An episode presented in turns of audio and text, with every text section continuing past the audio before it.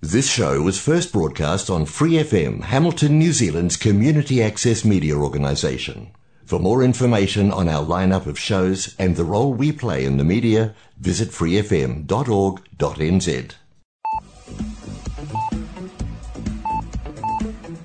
Hola amigos, aquí inicia el programa Arritmia presentado por Angie Rodríguez, coach ontológico profesional, transmitido por Free FM 89.0 los sábados a las 7 de la noche desde Hamilton, Nueva Zelanda. Los invitamos a escuchar y a compartir el programa dando clic en el link publicado en la página de Facebook Arritmia NZ y también nos pueden encontrar en Twitter y en YouTube.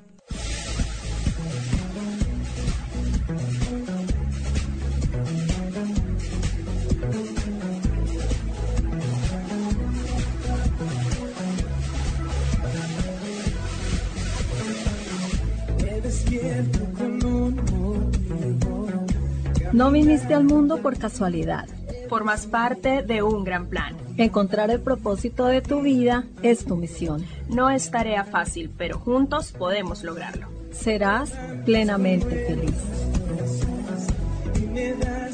Arritmia, cuando todo pierde sentido.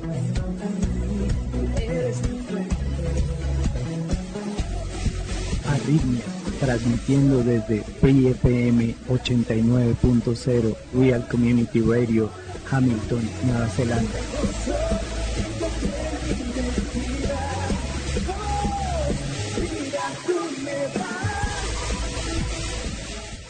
Esperamos seguir recibiendo sus inquietudes al correo electrónico arritmianz.gmail.com y al WhatsApp 022-409-3693, previamente colocando el indicativo de Nueva Zelanda que es 64.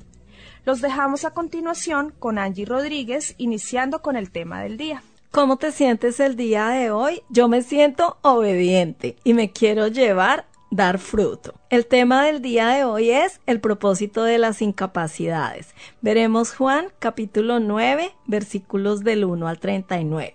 Pedimos la bendición de Dios para meditar en esta palabra. Al pasar Jesús vio a un hombre ciego de nacimiento y le preguntaron sus discípulos, Rabí, ¿quién pecó, este o sus padres, para que haya nacido ciego?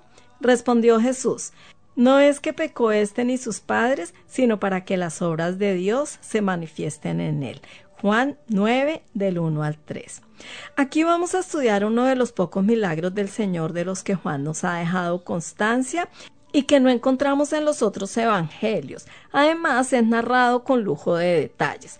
Al pasar Jesús vio a un hombre ciego de nacimiento. En cierto sentido, este ciego sirve para tipificar al hombre natural que nace y vive en tinieblas hasta que Cristo ilumina su espíritu. Segunda de Corintios 4, 6. Aunque en esta ocasión el Señor hizo algo más por él, porque también le dio la vista física, esto fue como una demostración más de que él es realmente la luz del mundo. Lo que Jesús hizo por aquel ciego, nadie más lo podía hacer. Y le preguntaron sus discípulos diciendo, Rabí, ¿quién pecó, este o sus padres, para que haya nacido ciego? Los discípulos también vieron al ciego, pero sus mentes y corazones eran diferentes a los del Señor. El hecho de que aquel hombre hubiera sido ciego desde su nacimiento despertó en los discípulos cierto interrogante. Lo que la Biblia enseña es que tanto los sufrimientos corporales como la misma muerte son la consecuencia del pecado. Todos estos males comenzaron a estar presentes en el mundo solo después de que Adán y Eva pecaran. Desde entonces, todos los hombres y mujeres que hemos nacido en este mundo hemos heredado su naturaleza pecaminosa junto con sus tristes consecuencias. Así que podemos decir que aquel hombre había nacido ciego como consecuencia de la naturaleza pecaminosa de la que todos somos partícipes. Romanos 5.12 dice, por tanto, como el pecado entró en el mundo por un hombre y por el pecado la muerte, así la muerte pasó a todos los hombres por cuanto todos pecaron. En muchas ocasiones hay una relación directa entre el pecado de una persona y su enfermedad. Por ejemplo, si una persona tiene el vicio de fumar, pues no sería extraño que con el tiempo llegue a tener un cáncer de pulmón. Sin embargo, estaba claro que este no era el caso del ciego de nacimiento. Jesús respondió, No es que éste pecó ni sus padres, sino para que las obras de Dios se manifiesten en él. A primera vista podríamos pensar que Dios había impuesto la ceguera a este hombre con el propósito exclusivo de ofrecerse una oportunidad de sanarlo.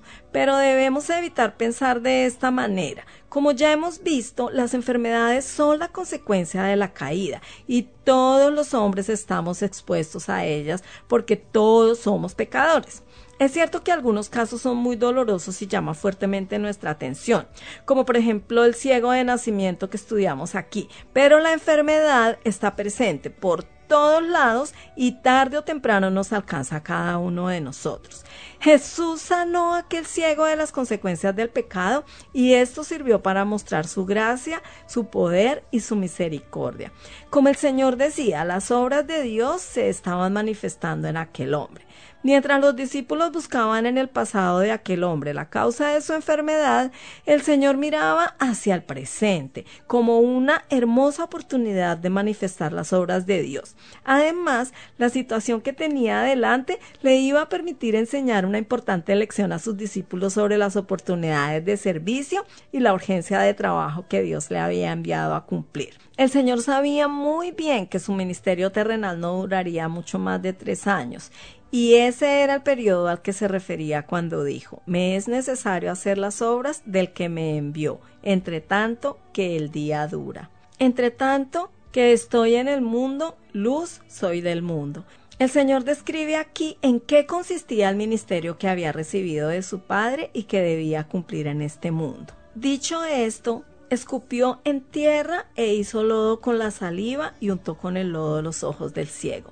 Jesús no había recibido ninguna petición para que sanara aquel hombre, aunque por supuesto desearía ser sanado. Espiritualmente hablando, así es siempre. Dios es el que da el primer paso para buscarnos y salvarnos. Debemos notar también que aquel día era un día de reposo. Jesús sabía que los judíos se ofendían cada vez que él hacía un milagro en el día de reposo. El Señor podía sanar simplemente con su palabra. Sin embargo, en algunas ocasiones como esta, usaba métodos que llamaban la atención, no solo del enfermo, sino también de todos nosotros. Él tiene un plan de amor para cada uno de nosotros y actúa de acuerdo con él usando los medios más convenientes en cada caso. Su poder y amor no tienen límites y por eso nunca dejará de sorprendernos. Los medios usados aquí en sí mismos carecían de todo poder curativo intrínseco. Donde radicaba el poder era en la palabra del Señor y en la obediencia a ella.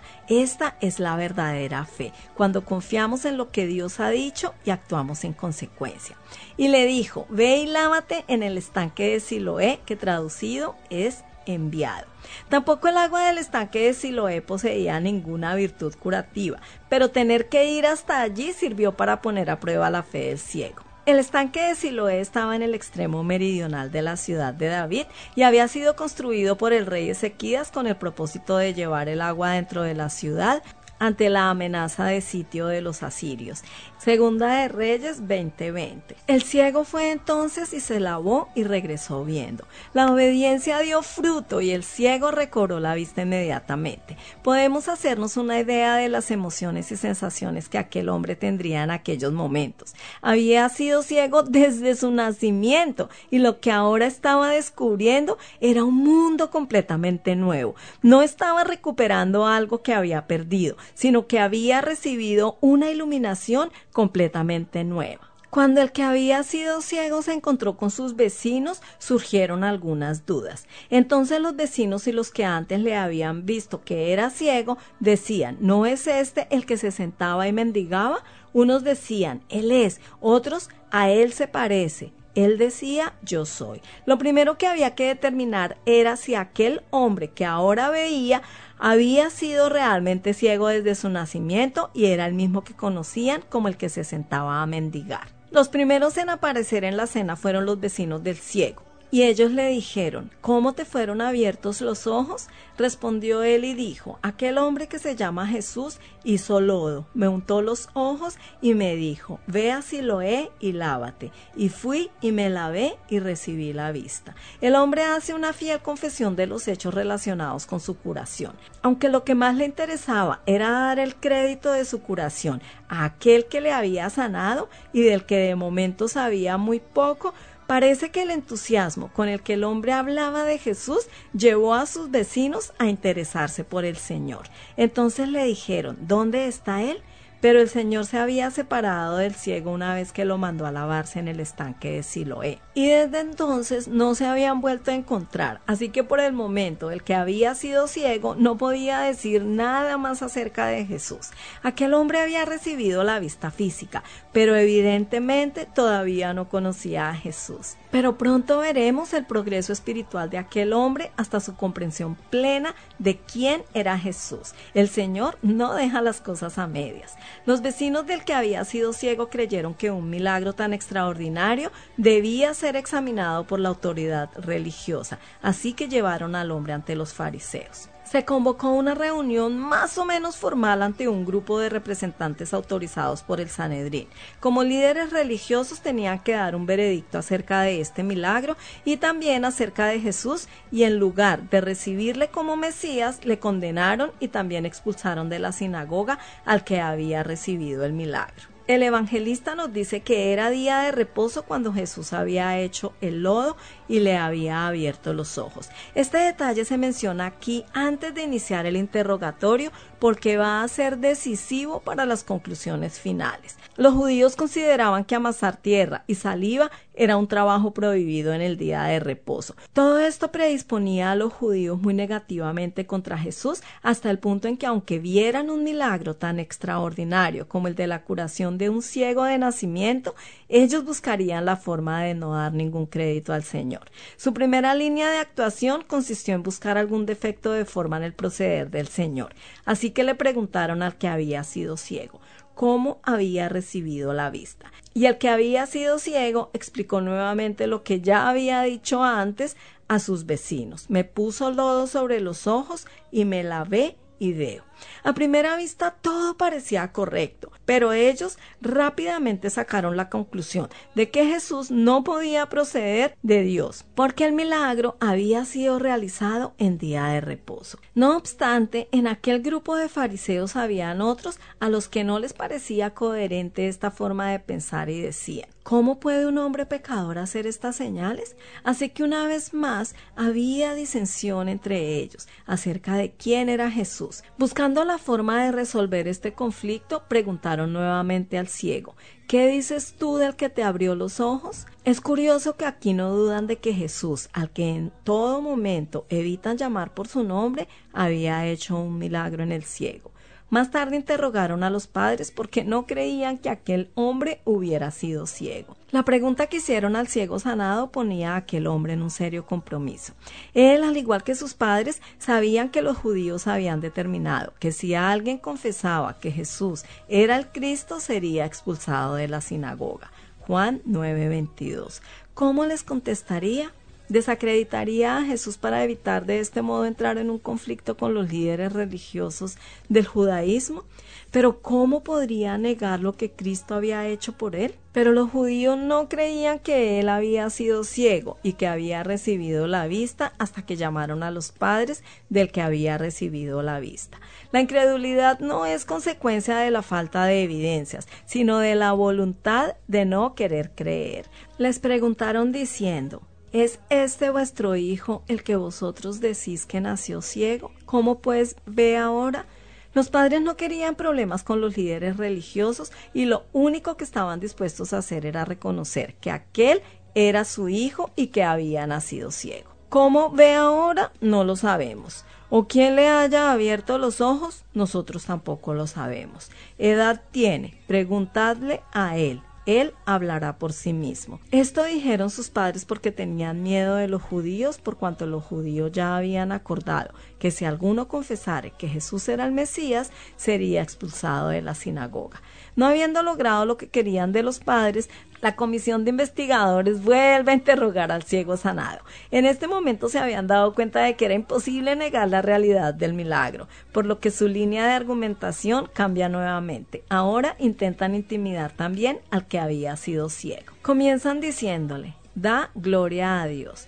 Esta expresión podría ser considerada como una fórmula solemne para ordenarle que glorificara a Dios diciendo toda la verdad. Entonces él respondió y dijo, si es pecador, no lo sé.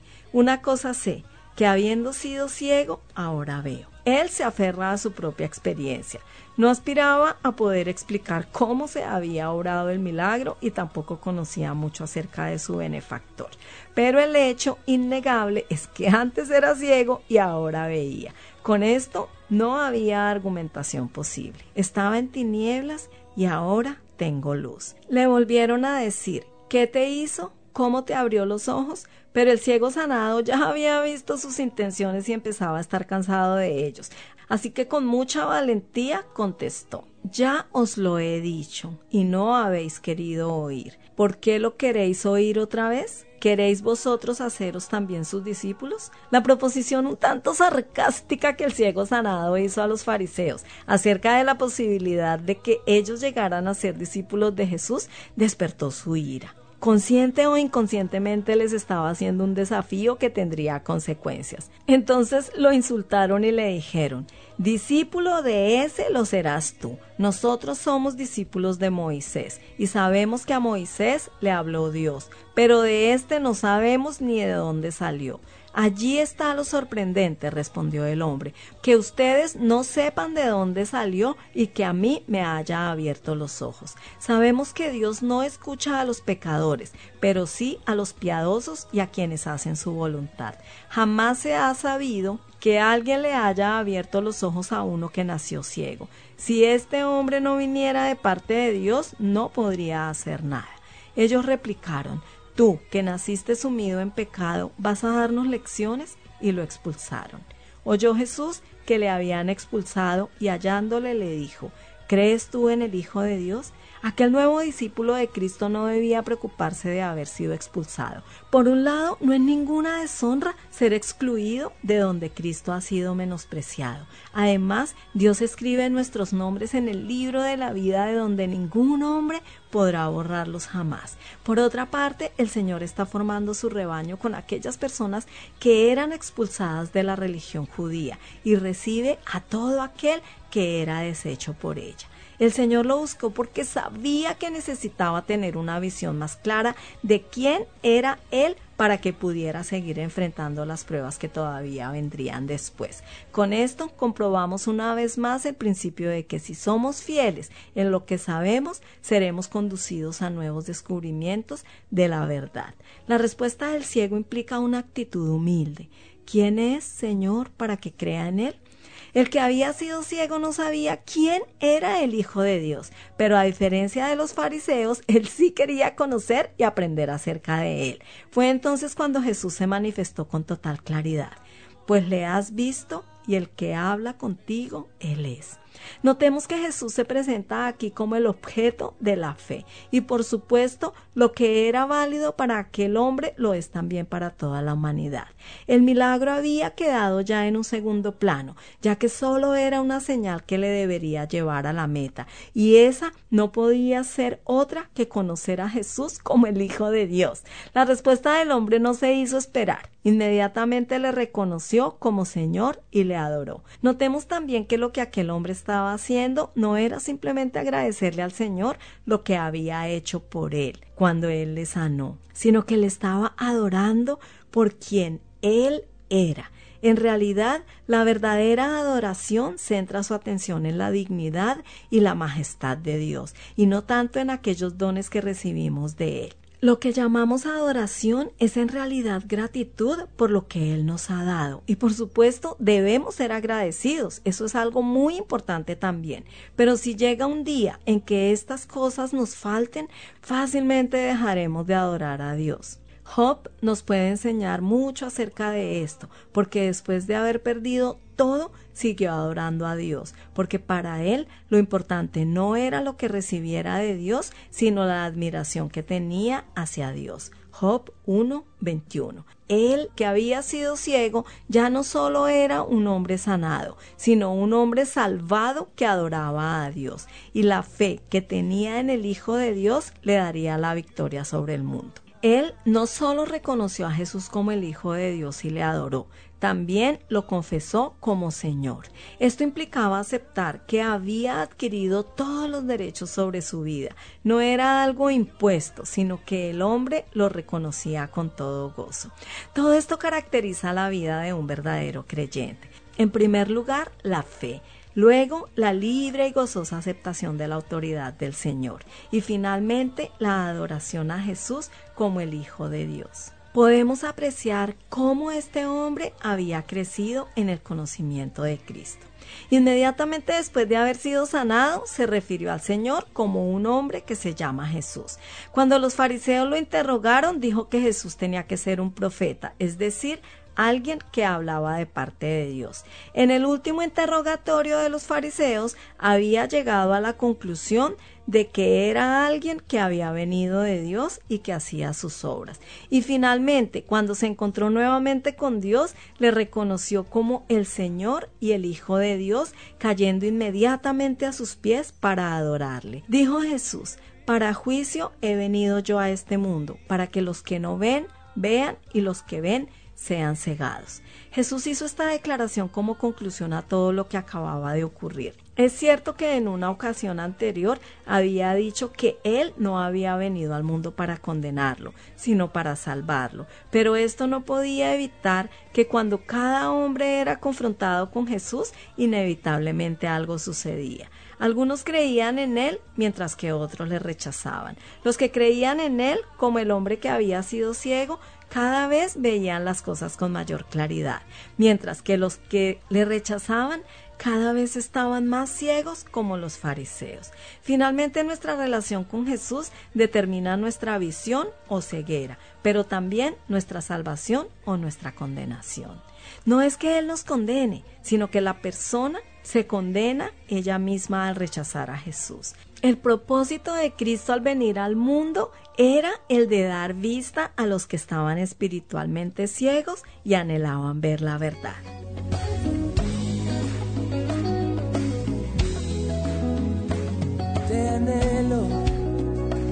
Te deseo, ven camina junto a mí, tú me puedes entender consolador, sumérgeme inúndame de ti.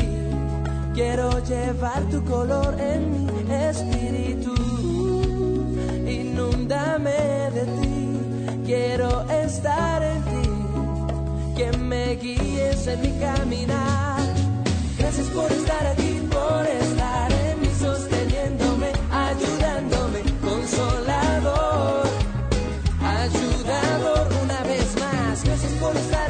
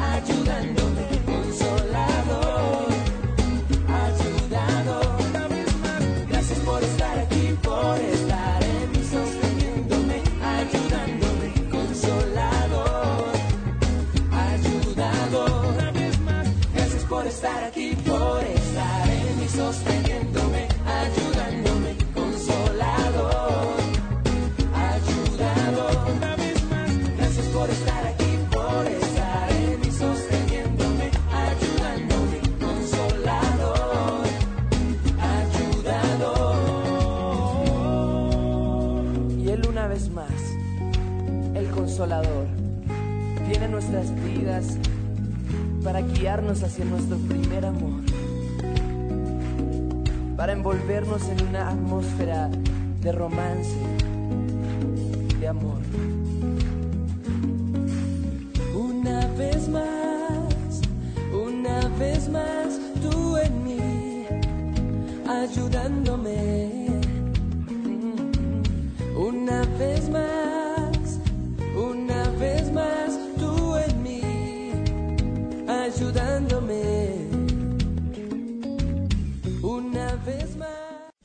Regresamos con Arritmia.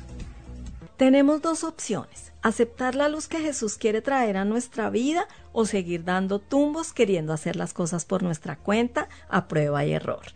Tendemos a ser autosuficientes, a querer controlarlo todo, pero cuando reconocemos nuestra insuficiencia podemos entrar al reposo que Jesús nos brinda. La simplicidad de una vida conducida por Dios no se compara con los correcorres de la vida diaria a la que estaba acostumbrada, sintiendo que era dueña de mi futuro y que éste dependía de cada decisión que tomara en el presente. Y sí, un día tuve que tomar una decisión que determinaría el resto de mi vida. Esta decisión fue rendirle mi vida a Cristo. Y a partir de ahí, mi futuro está en sus manos. A partir de ahí, todo cobró sentido. A partir de ahí, mis temores se desvanecieron y pierden poder si de cuando en cuando quieren reaparecer.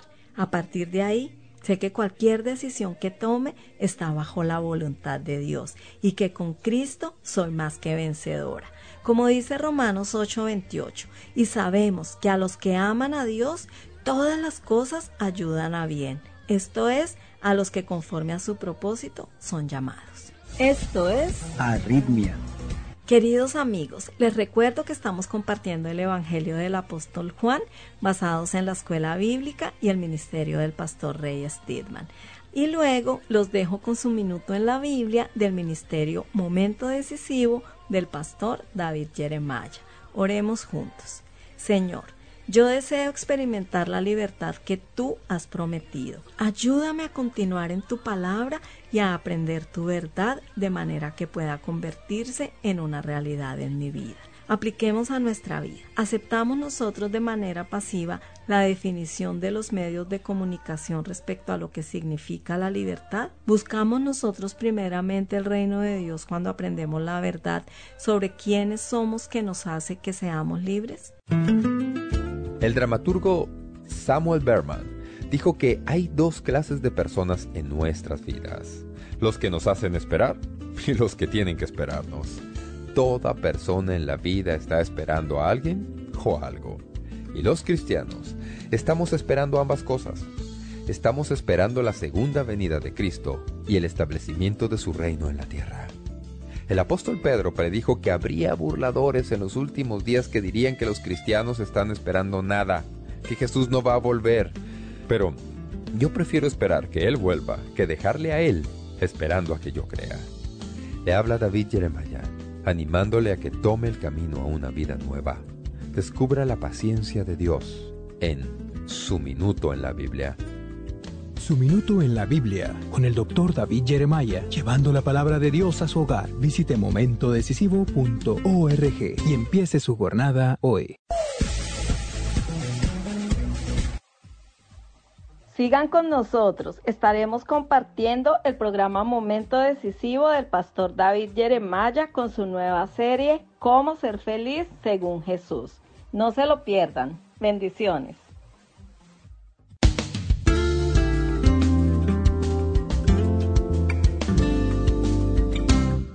Lea un libro o mire la televisión y no verá que se presenten a los héroes como personas buenas que son mansas y humildes.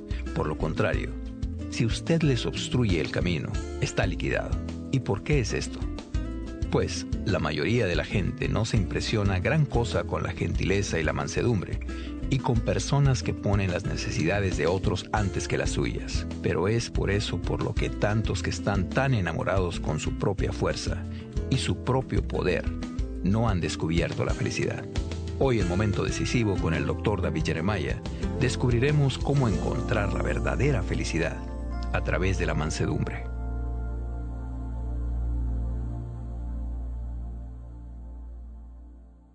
Y ahora, presentamos a nuestro pastor y maestro de momento decisivo, el doctor David Jeremiah, en la voz y adaptación de Miguel del Castillo, con unas palabras de introducción a nuestro mensaje de hoy, titulado Felices son los mansos.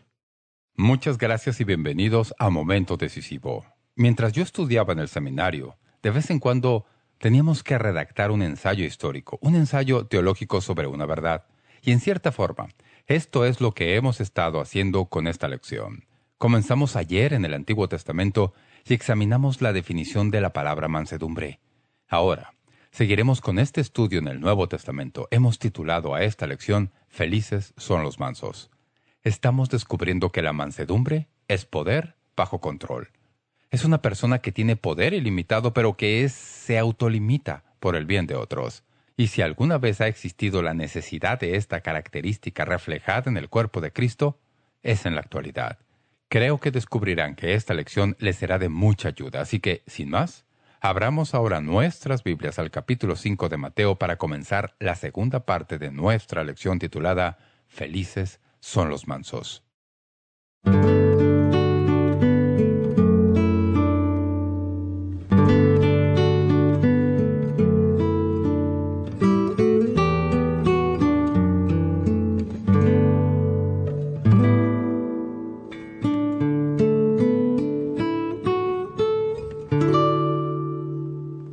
En el sentido del Nuevo Testamento, la palabra mansedumbre literalmente quiere decir poder bajo control. Cuando Pablo hizo una lista del fruto del Espíritu en el libro de Gálatas, el octavo de los nueve frutos en el racimo es mansedumbre. El fruto del Espíritu es mansedumbre. En la Biblia, la cualidad de mansedumbre va conectada con dos personas, Moisés en el Antiguo Testamento en el Nuevo Testamento la persona que ejemplificó la mansedumbre fue el Señor Jesucristo. En Mateo 11:29 dio una gran invitación. Venid a mí, todos los que estáis trabajados y cargados, y yo os haré descansar. Y aprended de mí, que soy manso y humilde de corazón. Jesús fue manso. En Primera de Corintios 10.1, Pablo habla de la mansedumbre y gentileza de Cristo. Les mencioné que la mejor definición de mansedumbre en el Nuevo Testamento es poder bajo control. ¿Han conocido alguna vez a personas que piensan que debido a que tienen gran poder, deben usarlo todo el tiempo? Si no lo usaran, sería como si no lo tuvieran. La mansedumbre es ser una persona increíblemente poderosa, pero tener ese poder bajo control. Es exactamente lo opuesto a la debilidad. Como ustedes saben, la debilidad niega la autoridad. La mansedumbre la reconoce, pero la mantiene bajo control. En el sentido de la palabra en el Nuevo Testamento, el hombre manso siente ira por los motivos debidos, contra las personas debidas, de la manera debida, en el momento debido y por el tiempo debido. No se encoleriza contra los que no debe, ni tampoco deja de enojarse contra los que debiera. Su poder está bajo control es la virtud del hombre que actúa con gentileza cuando tiene el poder para actuar con rigor y severidad. La esencia de la palabra es exactamente lo opuesto de debilidad. Un hombre nunca es más fuerte que cuando sabe que tiene el potencial para ejercer poder en una situación y tiene un gobernador de su vida y ese gobernador es el Espíritu Santo. Anda en el paso medido de mansedumbre. Jesucristo anduvo así. Jesús fue todo un hombre de verdad. Jesús no tuvo temor alguno. Jesús se enojó. ¿Le sorprende eso? En una ocasión, cuando los fariseos y escribas criticaron el hecho de que Jesús sanara a un hombre que tenía una mano seca, siendo el día de reposo, Marcos 3, la Biblia dice que Jesús los miró a todos y se sintió exasperado, se enojó por la dureza de sus corazones. En otra ocasión, los discípulos no querían que los niños se acercaran a Jesús, pensaban que iba a ser una molestia. La Biblia dice que eso desagradó grandemente a Jesús. Marcos 10:14. Es otra forma de decir que se enojó.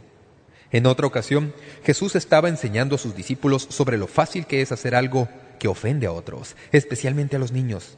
Esto no es lo que uno pensaría que saldría de los labios del Salvador, pero escuchen sus palabras que hablan del potencial de hacer que un niño tropiece. Los que ultrajan y maltratan a niños, escuchen esto, Jesús dijo que Sería mejor que se les pusiera al cuello una piedra de molino de asno y que se les arrojara a lo profundo del mar. Jesús dijo eso.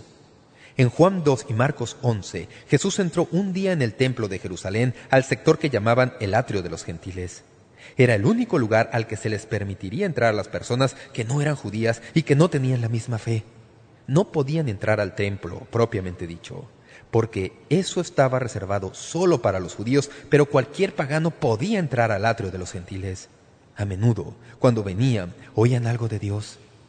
Un día, Jesús entró en el templo, al lugar donde entraban los prosélitos, y ahí habían instalado su mercado. Lo que ocurría era que uno no podía ir a adorar a menos que trajera un sacrificio. Si el sacrificio no había sido bendecido por el sacerdote, no se podía usar. Así que los sacerdotes hacían chantaje. No bendecían ningún sacrificio que la gente trajera. Así la gente se veía obligada a comprar los sacrificios en el mercado que habían instalado en ese sitio. Solo entonces los sacerdotes los bendecían y solo entonces podían usarlos como sacrificios. Tenían su propio mercado, tenían el monopolio. Cobraban precios exorbitantes por las aves y los animales. Jesús vio la corrupción y vio que ellos habían llenado este atrio que pertenecía a la gente que necesitaba venir y huir de Dios. Así que un día entró ahí. Me gusta leer esta historia. Si usted piensa que Jesús no tenía la suficiente fortaleza, lea Juan 2. La Biblia dice que Jesús entró, volcó las mesas, hizo un látigo de unas cuerdas y limpió por completo el lugar, él solo. Casi puedo oír las monedas cayendo al piso, la gente saliendo a la carrera, las aves volando, los animales escapándose y Jesús detrás de todo, sacándolos a todos. Jesús, ningún débil, pero sí manso. Jesús nunca se enfadó o encorelizó por algo que la gente hiciera. Jamás.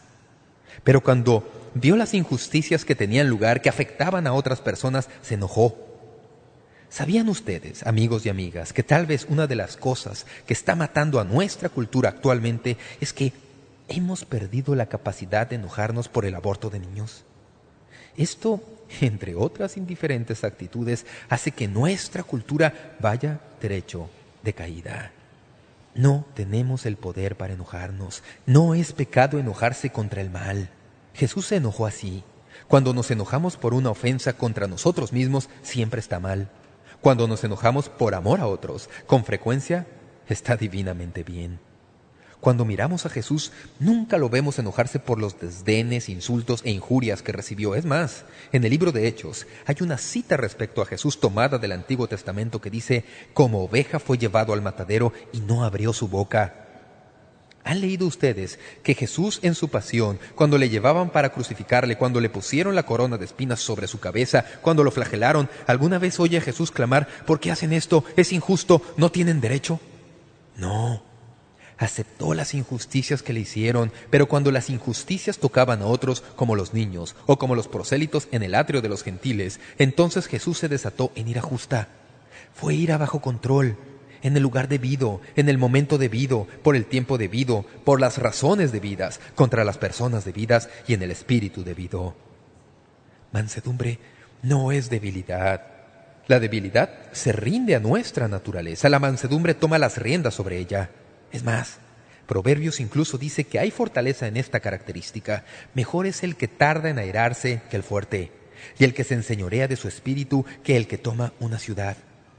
Proverbios 16, 32. Díganme quién es fuerte. ¿Quién es el fuerte? El que tiene dominio propio. ¿Han estado ustedes con personas así? Ustedes perciben la profunda fortaleza de su espíritu y personalidad. Ese es un hombre que sabe controlarse, puede acribillarlo, pero no va a hacerlo. No es el momento debido. Tiene el control. Henry Van Beecher definió la mansedumbre así es mantener la paz y la paciencia en medio de provocación aguda. Me gusta la manera en que la define Thomas Brown. Mansedumbre es recibir las injurias como píldoras, no masticarlas, sino tragárselas enteras. ¿Cuántos saben lo que es tragar? No me refiero solo a comida. La vida consiste en tragar muchas cosas. Usted va a su trabajo y las cosas marchan mal. Usted tiene que tragarse algunas cosas. Es duro, ¿verdad? Cuando se es joven, idealista, a veces es muy difícil, pero hay muchas cosas que aprendemos con el paso de la vida. La vida no siempre es justa. La vida no nos trata de la manera en que debería tratarnos. Algunas veces simplemente aprendemos cómo tragar. Eso es mansedumbre.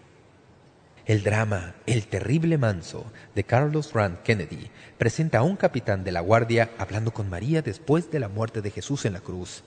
Esto es una obra ficticia, no es la Biblia. El capitán está hablando con María, la madre de Jesús, y le dice, te digo mujer, este hijo tuyo muerto, esta figura, cubierta de vergüenza, escupida, ha edificado este día un reino que jamás podrá morir.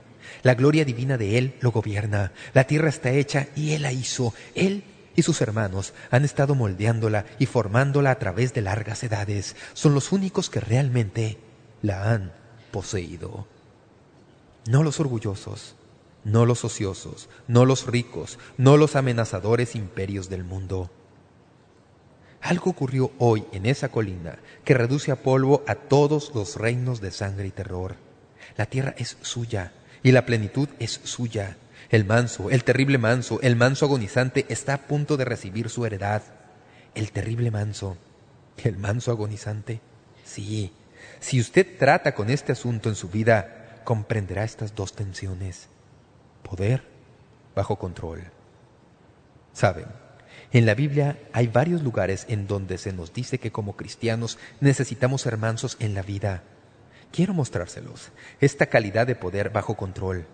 Primeramente, comprometidos al Señor y luego en control de nosotros mismos. Para empezar, Santiago capítulo 1 y versículo 21 leemos esto. Santiago 1.21 nos dice que necesitamos mansedumbre para recibir la palabra de Dios. Dice, recibid con mansedumbre la palabra implantada. ¿Por qué uno necesitaría mansedumbre para comprender la palabra de Dios? Una de las razones por las que mucha gente no comprende la palabra de Dios es que ni siquiera sabe que necesitan comprenderla. Nunca he entendido por qué la gente no aprovecha la oportunidad de aprender la palabra de Dios que tenemos disponible en nuestra cultura. ¿Por qué no la aprovechan? Porque dan por sentado que no la necesitan. O, ¿por qué es que cuando la gente acude a la palabra de Dios e incluso la estudian, no parece surtir efecto en su vida? Porque una persona no puede estar llena de su propia sabiduría y de la sabiduría de Dios al mismo tiempo. Muchas personas no creen en virtud de su sentido de la palabra de Dios debido a que esta cualidad está ausente en sus vidas. No acudimos a la palabra de Dios desprovistos de nuestra sabiduría y fuerza para decirle, Señor, quiero rendirme a tu palabra y comprender lo que ella dice. Muéstrame lo que quiere decir y muéstrame cómo ponerla en práctica en mi vida. Mientras más estudio la Biblia, como ya lo he dicho antes, más me convenzo de que este libro está tan fuera de sincronía con lo que ocurre en nuestro mundo hoy que sin una experiencia espiritual mediante la obra del Espíritu de Dios en nuestros corazones, ayudándonos a comprenderla y luego a ponerla en práctica, jamás lograremos hacerla funcionar. Acudimos corriendo a la palabra de Dios, leemos uno o dos versículos y salimos más rápido de lo que llegamos para dedicarnos a lo nuestro. No tenemos mansedumbre. Si no tenemos mansedumbre, jamás creceremos en la palabra de Dios. Permítanme mostrarles otro pasaje, Gálatas 6.1. Este pasaje dice que cuando alguien tropieza en la vida, los que somos espirituales debemos restaurarle con espíritu de mansedumbre. Ahí lo tenemos de nuevo.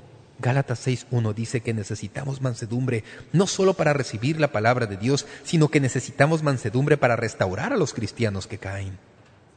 Nunca alguien tiene más poder sobre alguna persona que cuando sabe algo respecto a ella. No es eso verdad. Nunca es mayor la tentación para esgrimir mayor poder que cuando uno confronta a alguien de quien uno sabe que ha hecho algo malo. Pero, ¿qué es la mansedumbre? Mansedumbre es poder bajo control. Nada es más importante para tratar con personas quebrantadas que esta cualidad. La gentileza, como algunas veces se traduce esta palabra, está en la médula de eso. Qué fácil es emitir juicios, dejar que la indignación justa salga, pontificar con santurronerías piadosas y dichos que suenan espirituales. Pero el espíritu que se necesita cuando se halla alguien en problemas es el espíritu de mansedumbre. Alguien ha dicho que la mansedumbre es el espíritu que hace que la corrección sea un estimulante en lugar de ser deprimente. Piénsalo por un momento. La mansedumbre toma a la persona que ha caído y la levanta y le da esperanza y no la deja en desesperación. Pero, ¿qué hacemos por lo general en nuestras iglesias cuando alguien se mete en problemas? Le caemos encima. Hablamos a sus espaldas.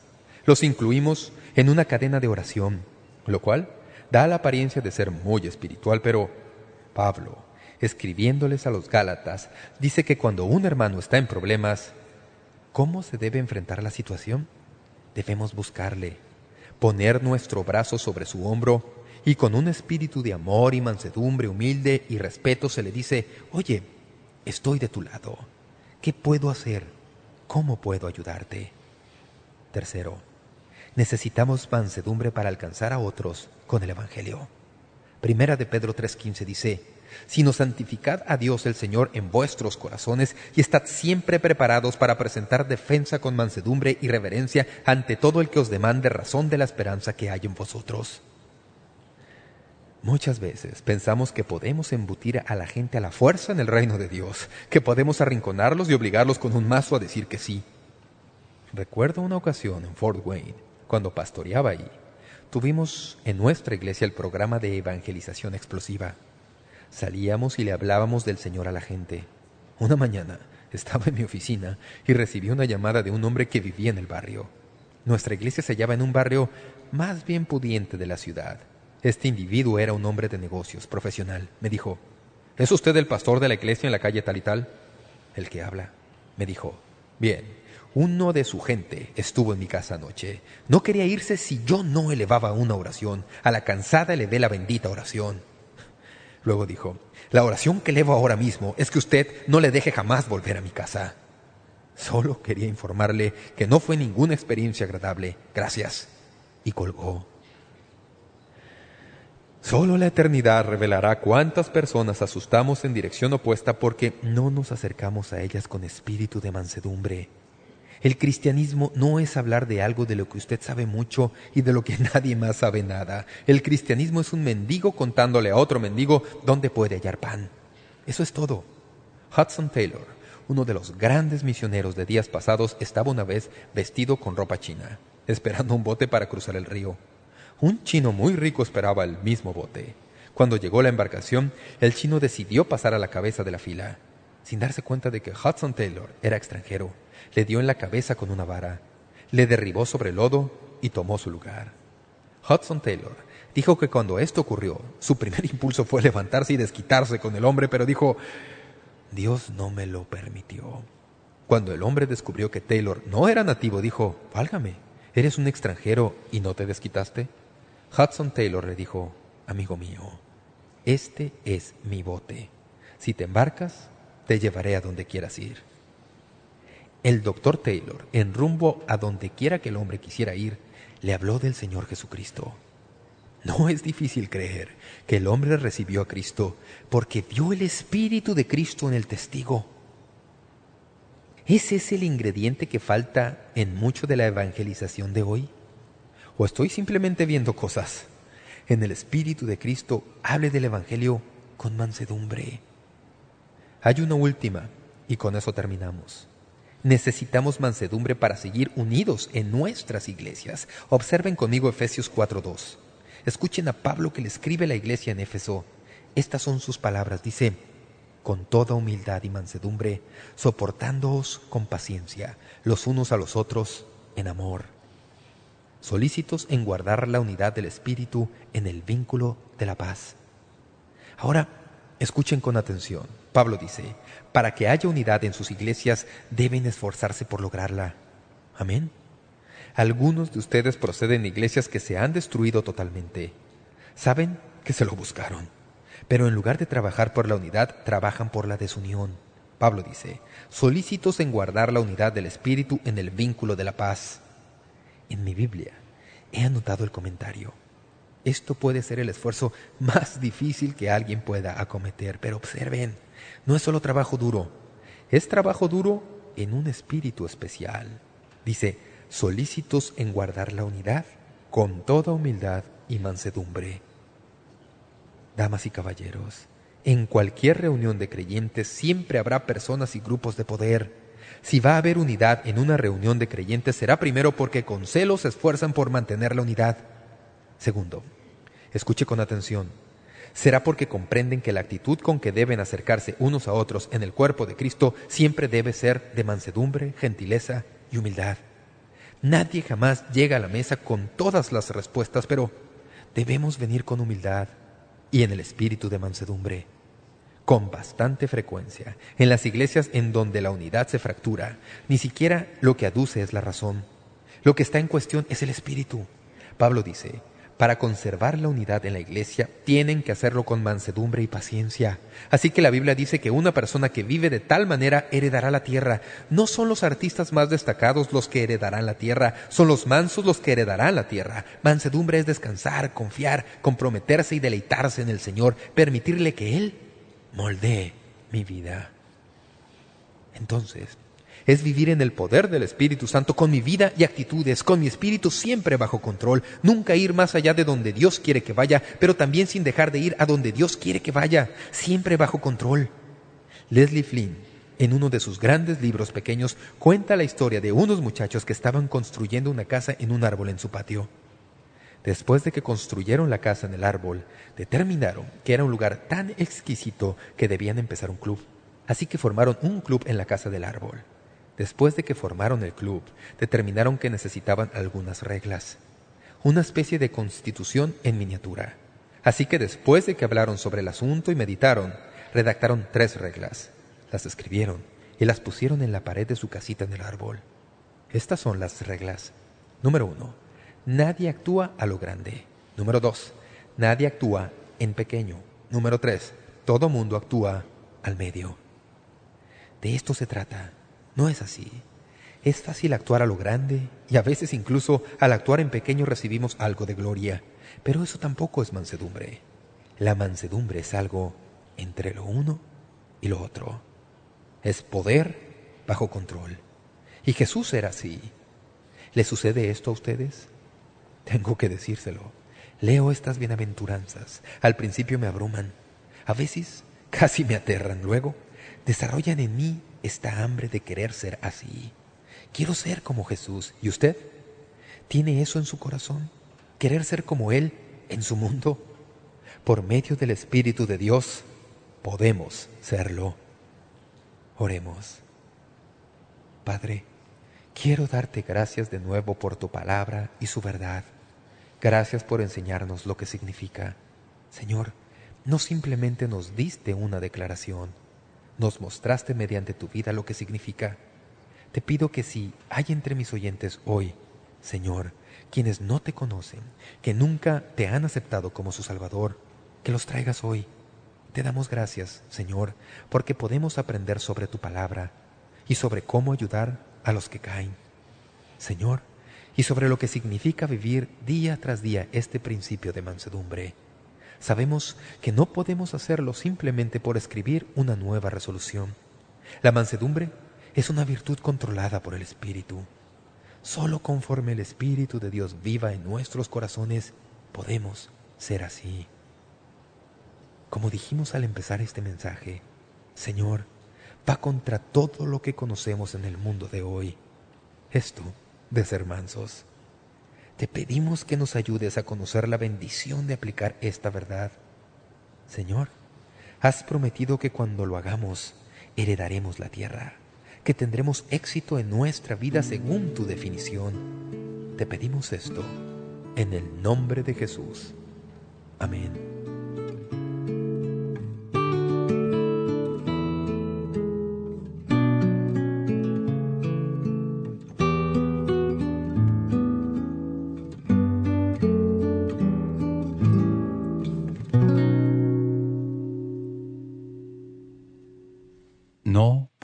Pensar en otra lista de características que se haya impreso alguna vez en un solo lugar que nos desafíe más que las presentaciones de las bienaventuranzas de nuestro Señor en el capítulo 5 de Mateo. El lunes estudiaremos el versículo 6 de este capítulo y nuestra lección se titula Felices son los que tienen hambre. Bienaventurados los que tienen hambre y sed de justicia. Y descubriremos lo que significa tener un espíritu hambriento hacia las cosas del Señor Estamos muy emocionados de poder presentarles esta serie de estudios y queremos animarlos a escribirnos o visitar nuestra página web momentodecisivo.org para solicitar los discos compactos de estos mensajes.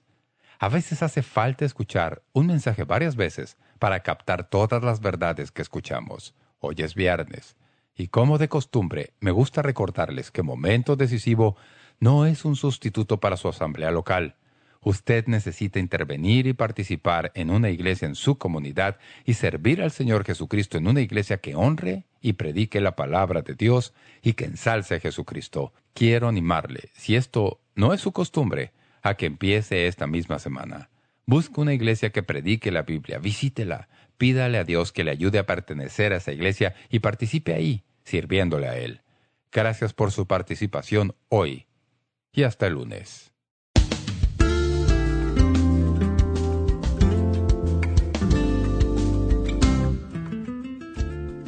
Gracias por sintonizar Momento Decisivo. Esperamos que usted pueda tomar un momento para escribirnos una carta en respaldo del Ministerio. Le agradecemos su correspondencia. Y cuando nos escriba o nos envíe un correo electrónico, sírvase anotar claramente su nombre y dirección completa y el nombre de la emisora en que escucha este programa. El mensaje que usted escuchó hoy es una porción del mensaje completo disponible en disco compacto titulado Felices son los mansos. Si desea solicitar una copia de este mensaje, puede hacerlo visitando nuestro sitio web www.momentodecisivo.org o escríbanos a la dirección que le damos enseguida. Este mensaje corresponde a la serie completa de enseñanzas titulada Cómo ser feliz según Jesús en 10 discos compactos. Para más información sobre cómo conseguir estos mensajes que ofrecemos, puede visitar nuestro sitio web www.momentodecisivo.org o escríbanos a Momento Decisivo, P.O. Box 3804, San Diego, California 92163, Estados Unidos de América. Sintonícenos nuevamente el próximo lunes para estudiar juntos la palabra de Dios aquí en Momento Decisivo con el doctor David Jeremiah. También puede escuchar Momento Decisivo cuando guste en nuestra página web, ubicada en momentodecisivo.org.